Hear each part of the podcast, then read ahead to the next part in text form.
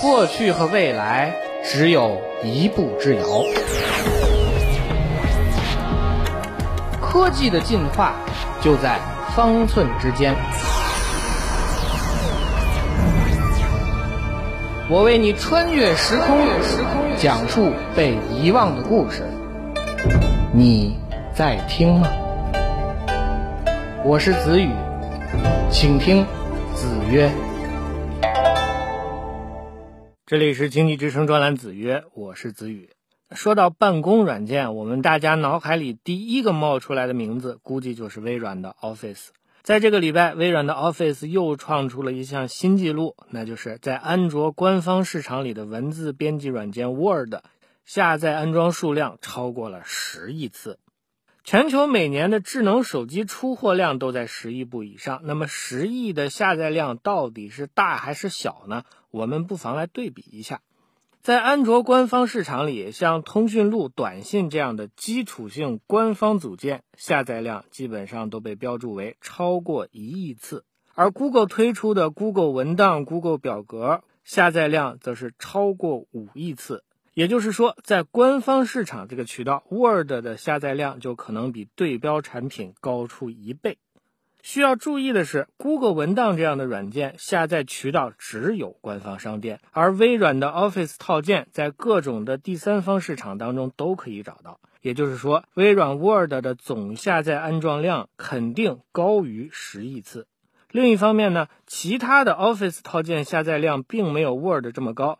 但像 Excel、PowerPoint 这样的产品，下载量也都标注为超过五亿，这个水平依然是非常可观的。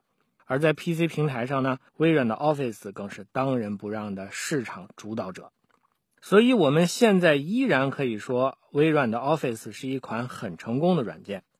有趣的是，如果我再问你，你记得 Office 有哪些让你眼前一亮的功能吗？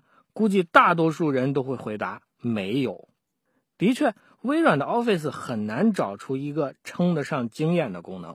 文字输入四平八稳，表格制作按部就班，幻灯片编纂顺理成章。既没有所谓轻量级办公的新理念，也没有云计算协同办公的响亮口号。但是 Office 还是成功的，因为不管是 Google 这样的所谓轻量级办公的主张者，还是像 LibreOffice。SoftMaker Office 和 Office Suite 这样的秉承相似理念的竞争者都没能在市场上分走太多的蛋糕。一个直观的例子就是，虽然众多的办公软件名字当中都有 Office 这个单词，但是如果只说 Office，大家依然会默认我们是在说微软的产品。为什么 Office 经历了二十多年的发展，又好似没有特色、缺乏响亮的口号，却依然走得顺风顺水呢？其实这当中最大的原因应该是 Office 并没有犯什么错。很多人依然以为 Office 的商业模式很刻板，但实际上这款古老的软件早就适应了眼下的商业模式。在 PC 平台上，既有一次性付费永久使用的 Office 2019，也有可以包年包月的 Office 365。在手机上，微软早在2014年就宣布，Office 产品对十英寸以下的设备是免费的，也就是说，所有的手机都可以心安理得的使用免费的正版 Office。而且，如果你注册了微软的账户，所有的设置、订阅都可以跨平台通用。说到这里，我们分明可以发现，虽然微软的手机硬件是一败涂地，但是手机软件上却是有声有色。上面说到的这些商业模式其实也都很常见，但是能够同时提供这么全面的使用模式，这就是这家老企业的过人之处。其实，关于 Word 下载量的讨论，归根结底要回到商业模式的问题。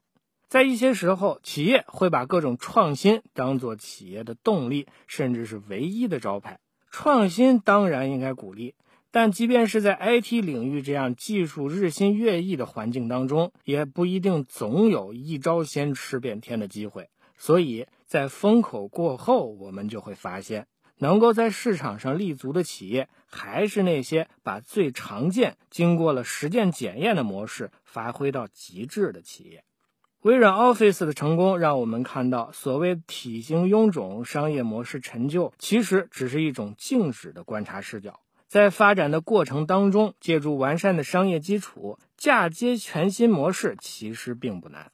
反过来看，一味强调某种特征，想要做到所谓一白遮百丑，其实是一种商业模式上的懒惰。这种懒惰可能意味着大量发展要素的缺失。回溯历史，讲述科技故事，我是子宇。今天的子曰就到这里，我们下期再见。